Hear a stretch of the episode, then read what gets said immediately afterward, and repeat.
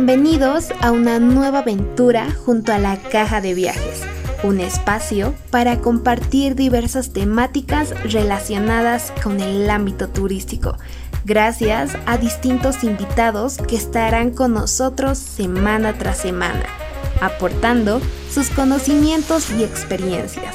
Entonces, pónganse cómodos y acompáñenos.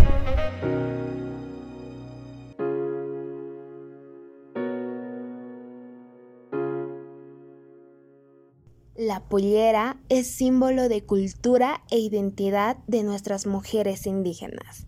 Las mujeres de pollera son mujeres brillantes que se han destacado en diferentes ámbitos. Así que, para hablar de este tema, tenemos a una invitada muy especial, Beatriz Álvarez. Ella es ex concejala de la ciudad de La Paz. Beatriz, le damos la bienvenida a este nuevo episodio de La Caja de Viajes. Comencemos hablando un poco sobre su formación y su experiencia laboral. Bien, eh, muchas gracias, Jocelyn, y también a Ronald, a Joana. Para mí es un eh, gusto de conversar en estos espacios sobre la mujer de pollera, ¿no? Eh, mire, Beatriz Álvarez ha estudiado, soy licenciada en lingüística e idiomas, tengo dos diplomados, educación superior y asimismo la formación de líderes para la transformación del país. En ese entendido, yo inicié mi carrera de servidor público municipal. El año 2004 ingresé al gobierno municipal de La Paz bajo una convocatoria para atender la plataforma de transparencia en el municipio de La Paz y posteriormente el 2012 pasé a ser parte del equipo de la Delegación de Interculturalidad en el municipio de La Paz. Asimismo, el 2015, eh, ¿no? Uh, a calor electoral nace Soberanía y Libertad, eh, como todos los candidatos y como toda la opinión pública sabe perfectamente que Luis Revilla lanza una convocatoria, ¿no? Para que se postulen como candidatos, ya sean como juntas vecinos, independientes, servidores públicos municipales. En ese entendido, yo me postulo para ser eh, eh, candidata y pues eh, he recibido el apoyo de mis compañeros municipalistas y he sido candidata a la primera concejala del municipio de La Paz pues hasta abril del 2021, ¿no? De este año eh, he sido como concejala del municipio de La Paz, ¿no? En ese trance también hemos trabajado bastante eh, con la propuesta de leyes municipales, eh, prácticamente, ¿no? Mi concejalía ha ocupado cargos muy importantes en el eh, Consejo Municipal como secretaria del Consejo Municipal, asimismo presidencia eh, de la Comisión de Desarrollo Económico Financiero. Posteriormente ocupé la presidencia de gestión institucional administrativa y posteriormente también ocupé eh, la Comisión de Ética eh, por último, para ya salir, he ocupado la presidencia de Comisión de Planificación y Gestión Territorial. Como verán, eh, hemos trabajado bastante y asimismo he sido a la par también asignada como concejala asignada al macrodistrito Max Paredes, estuvimos en periférica, dos ah, gestiones en la zona sur, atendiendo las demandas de la gente, de la ciudadanía, escuchando, gestionando, fiscalizando al Ejecutivo. Así hemos ido trabajando y esta nueva experiencia me ha permitido conocer a mucha gente, conocer las necesidades, asimismo instituciones, organizaciones, y, estar también con ellos, fundaciones, quienes se ocupan también en los huertos urbanos, una de las leyes que hemos promovido también, eh, la ley de los huertos urbanos en el municipio de La Paz. Hemos declarado patrimonio cultural y material del municipio de La Paz a los lecos de Quelequelera, que está ubicado en el Songo trópico y, por qué no decir, también hemos declarado como patrimonio a nuestro Nevado Huayna Potosí, hemos trabajado bastante también con algunas normativas que mm, en este momento me acuerdo. Bueno, Beatriz, muchas gracias. Con esos más de 15 años de experiencia y sobre todo en cargos que son muy importantes para la población.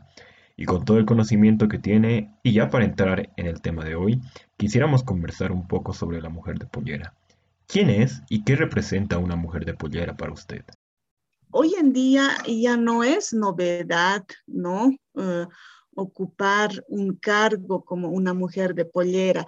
Lo que un poco les, eh, me voy a un poco remitirme algunos antecedentes, ¿no? Que efectivamente eh, las mujeres de pollera en el pasado, ¿no? Para entender la condición de la chola paseña como hoy en día eh, se denomina, ¿no? Es vital importancia revisar los significados históricos de la mujer.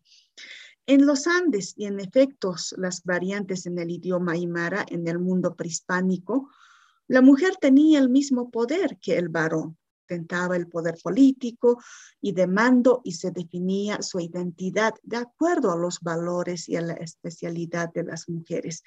En ese entendido, en 1989, eh, en el ámbito político, una de las representaciones de la mujer de pollera eh, fue Remedios Los, consiguiendo una diputación por el Departamento de La Paz, llegó a convertirse en la primera mujer de pollera en ocupar el curul en el departamento. Entonces, por eso yo decía, hoy en día ya no es novedad, ¿no es cierto?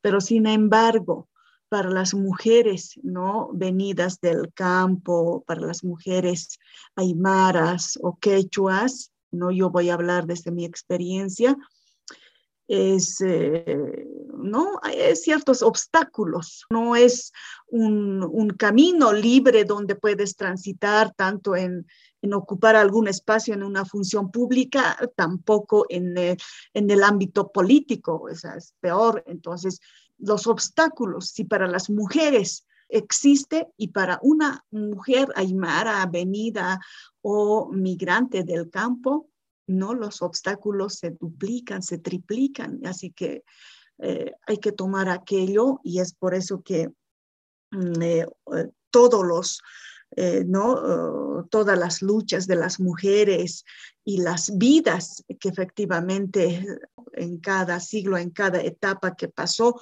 que hay que aplaudirle también, hay que rememorar con buenas acciones y seguir trabajando en este camino que nos tocó también como mujeres y como mujeres de pollera abrir sendas para las futuras generaciones, ¿no? Entonces, eh, un poquito también eh, les quería comentar sobre esta condición polisémica de la mujer aymara, ¿no? En el diccionario de Bertonio señala que eh, no nos dice una varia una riqueza de categorías de la condición de la mujer así por ejemplo eh, se tiene las mujeres de la región donde nació. Hoy en día existe la mujer cacique, la talla, corresponde a la mujer autoridad, digamos, ¿no? La, la mujer noble de Cusco en tiempos incaicos, como la ñusta.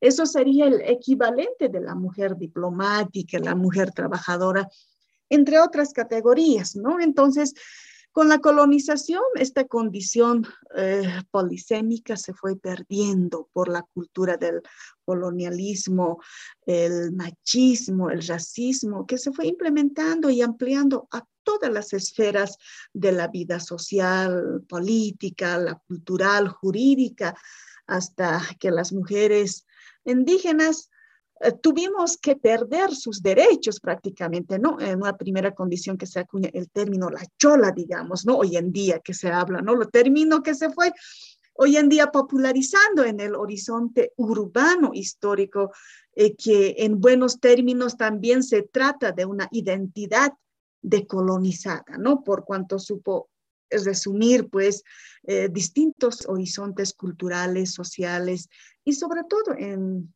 temas de la vestimenta, que la riqueza la riqueza que sintetiza la vestimenta indígena, urbana, mestiza y otros valores de la modernidad efectivamente, ¿no? Entonces, en estos diferentes ámbitos de la sociedad boliviana, la mujer de pollera siempre tuvo, ¿no? Principal reto, ocupar espacios que antes eran desempeñados no solo por varones, sino también por mujeres urbanas. Por eso yo decía, ¿no? Eh, hoy en día ya um, hay ciertos espacios son ocupados por mujeres aymaras, quechuas, guaraníes, ¿no? Entonces, la incursión de la mujer de pollera, si bien comienza desde el pasado siglo, solo ¿no? Subrayo esta parte en 1989, es cuando hace su paso por el Parlamento Nacional y esto ha servido bastante también para que, eh, ¿no? Hoy en día las mujeres podemos estar en estos espacios en el ámbito eh, servidor público, en cargos jerárquicos, en el ámbito político, como candidatas, como concejalas, todo aquello, ¿no? Estoy de acuerdo. La mujer de pollera es símbolo histórico de la cultura boliviana. Y en efecto, las mujeres de pollera han pasado y pasan obstáculos. Y el que se muestren con la cabeza en alto siempre es de admirar. Es por eso que quisiéramos saber acerca de qué simboliza la vestimenta de la mujer de pollera. Bien, un poco hablando del símbolo de la mujer de pollera, en los gobiernos posteriores, como en el caso de la actual política y en el cambio del pensamiento social, eh, permite a muchas mujeres de pollera que debieron hacer sus estudios con otra vestimenta, ¿no? Un poco hablando de esta discriminación, todo aquello, la recuperar esta indumentaria colonial y utilizarla en sus ámbitos públicos, ¿no? Logrando obtener algunas oportunidades como establece, ¿no? Algunos autores, por decir. ¿Por qué digo esto? En el, en el pasado, que efectivamente cuando uno tenía que estudiar en la universidad, se cambiaban por pantalón, por buzo, ¿no? Con una chompa, lo que fuera. Entonces, hoy en día, ¿no? Eh, ya han recuperado aquello, ¿no? Entonces, eh, pero también es contrario, digamos, para ocupar algunos, algunos espacios, ¿no? Algunos algunas mujeres, ¿no? De pantalón se visten de pollera solamente para tener un cargo público. Y eso también ya habíamos hablado en anteriores ocasiones de que no debería ser no visto como una vestimenta, como un disfraz, la pollera, sino que también tiene es la, la pollera, el, el, vestuario, es pues una identidad, transmite una identidad cultural, eh, ¿no? De la mujer aymara, de la mujer indígena.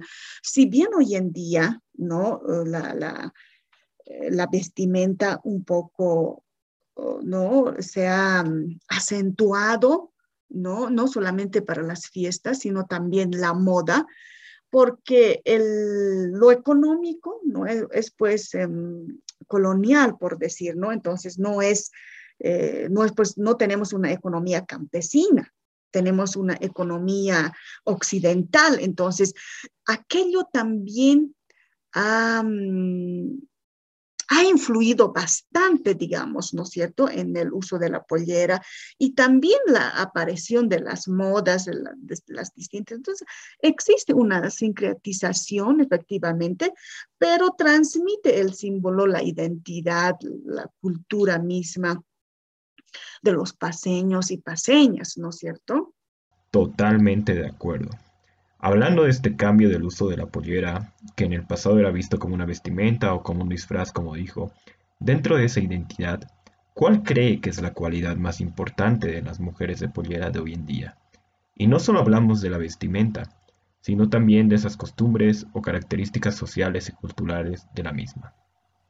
Efectivamente, ¿no es cierto? Como, como les decía, que hoy en día es irremediable la moda que llega, pues cada día se actualiza, ¿no?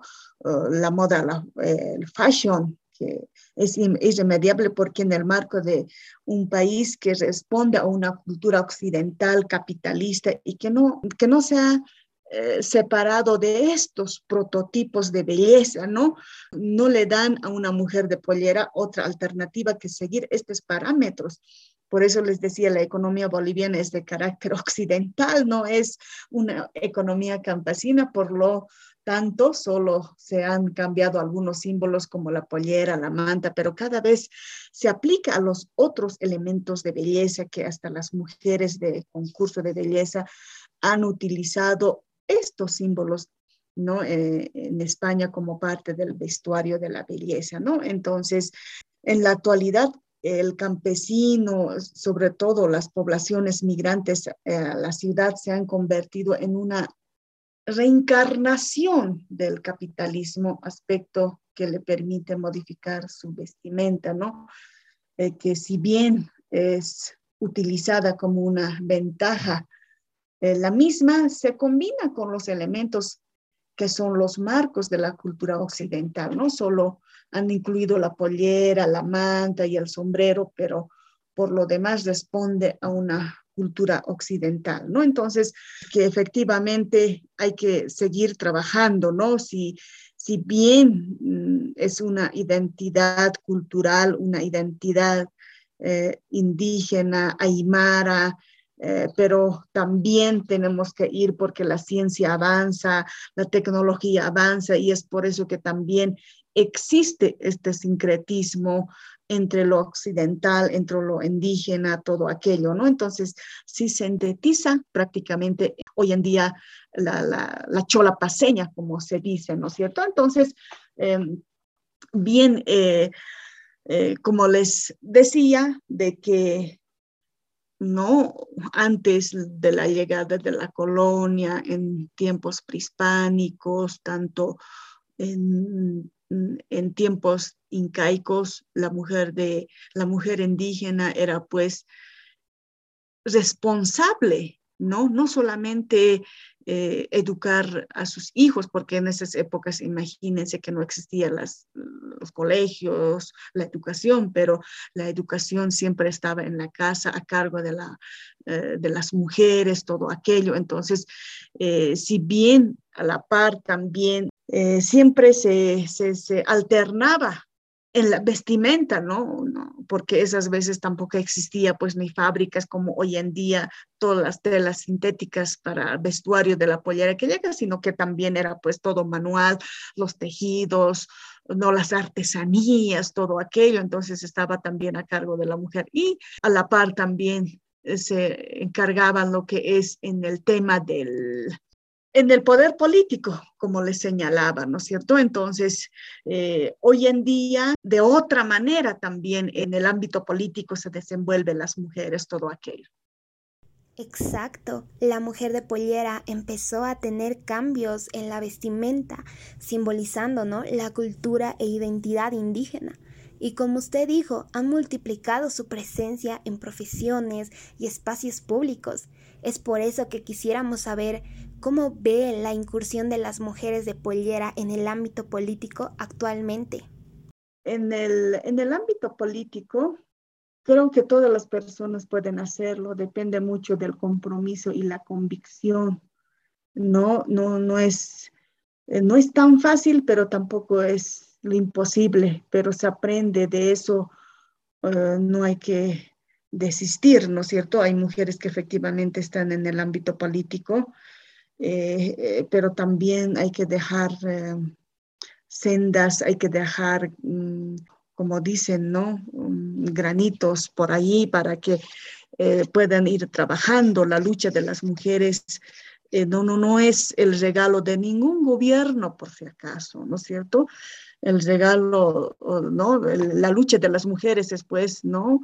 han sacrificado vidas, ¿no? Pues entonces, eh, hay que seguir trabajando, hay que cambiar el chip de la población, hay que cambiar el chip um, de los varones también, porque eh, para tener una sociedad eh, ¿no? equitativa, una sociedad más plural, con participación, si hoy en día eh, tenemos el respaldo de la Constitución Política del Estado en la participación de la mujer en el ámbito político, ¿no? El artículo 147 de la Constitución Política del Estado que garantiza la igual participación de hombres y mujeres en las asambleas, eh, como se dice, la paridad en las candidaturas. Eh, asimismo, la ley 26 del régimen electoral que las mujeres aún siguen minimizadas, subordinadas en muchos casos a las decisiones de los varones, a tiempo de señalar que incluso hay autoridades que, y funcionarios que dudan de la capacidad de la gestión de este género, pero hay que continuar, hay que fortalecerla, eh, que efectivamente es un campo nuevo a veces para las mujeres cuando eh, no estemos en este ámbito político y a la vez también, eh, ¿no? Los varones nos quieren ver, pues, a las mujeres en el campo político sin ningún error, ¿no es cierto? Pero, sin embargo, somos mujeres, somos humanos, podemos equivocarnos, pero también de nuestros errores tenemos que aprender, ¿no es cierto? Entonces, es esa. Eh, si bien algunas mujeres están en espacios políticos como asambleístas, como alcaldesas, eh, como asambleístas nacionales, como senadoras, decirles que también que, que, que, que tienen que dejar los senderos para futuras generaciones en la participación de la mujer, pero con más contundencia, con propuestas, eh, no capacitarse a diario, porque ello nos va a llevar también el conocimiento nos va a llevar a un mejor desarrollo del país.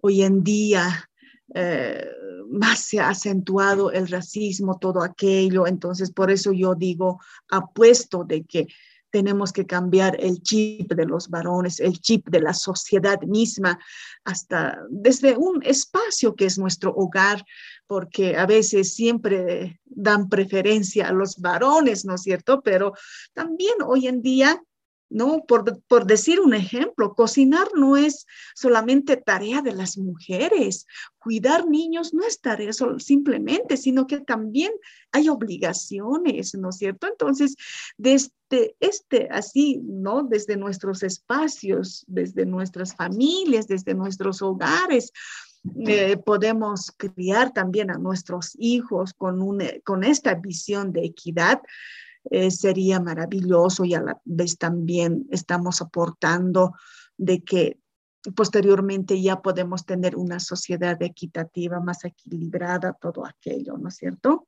Sin duda es una lucha que lleva años y aún se sigue realizando. En este marco y entrando al tramo final de este podcast, ¿podría mandar un mensaje a aquellas personas que nos escuchan para que puedan valorar más la cultura y la identidad de las mujeres de Pollera? Eh, considero que el papel de la mujer es mucho más complejo que la del varón. Si bien estamos en la política, ¿no? No dejamos de ser madres, tampoco dejamos de ser el pilar de la familia, ¿no? Además de tropezar con el tema de la discriminación eh, machistas que siempre están presentes sea en la política, en la religión, los negocios e incluso en la misma familia, ¿no? En determinado momento las mujeres tenemos que priorizar y creo que las madres siempre se van a inclinar por dar prioridad a su familia, a los hijos, todo aquello, pero también con organizarnos en tiempos. ¿Por qué? Eh, organizarse, ponerse horarios, todo aquello también nos va a llevar, ¿no es cierto? Entonces, en ese sentido, decirle a las mujeres de que tenemos que estar a la par también de los, de los varones, tenemos nuestras capacidades, tenemos nuestras limitaciones, sin duda, pero también demostrar estas capacidades en estos espacios, yo creo que también es muy importante y por eso les digo a las mujeres, desde donde esté ocupando un espacio público o privado eh, como docentes, las mujeres de pollera, ¿no? A veces siempre, siempre nos da miedo, ¿no? todos, todos prácticamente tenemos miedo pero este miedo también que se convierta pues en un reto, ¿no es cierto? Entonces, decirle que hay que continuar, no hay que dejar de soñar y no hay que perder las esperanzas de que algún día tendremos pues nuestros gobernantes mujeres, nuestras presidentas mujeres, también nuestras gobernadoras mujeres, ¿no es cierto?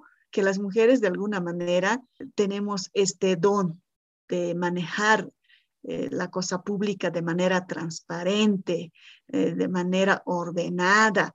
Eh, cuando asumimos un rol, asumimos con mucha responsabilidad, ¿no es cierto? Entonces, y decirles a todas las mujeres, como las estudiantes de la Universidad Católica, que no hay que dejar de soñar.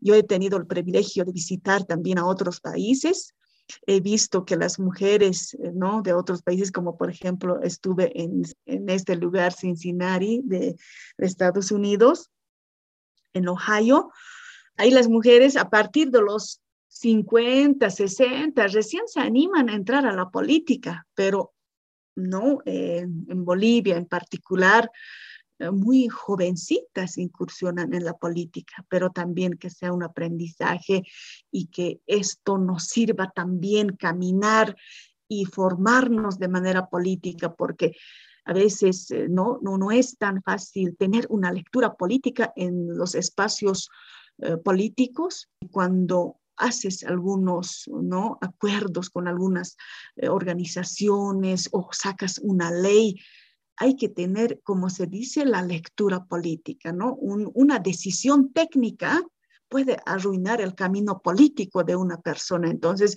yo creo que de eso no dudemos y hay que, cada paso que una mujer dé, pues es aprendizaje, es experiencia, y es por eso que también yo en este, sin más de cinco años o seis años que he estado en el, como concejala en el municipio de La Paz, me ha servido de mucho, he aprendido bastante, ha sido un espacio de crecimiento como profesional, un espacio de crecimiento como política y eh, como para terminar, he sido también como candidata a la gobernación por soberanía y libertad.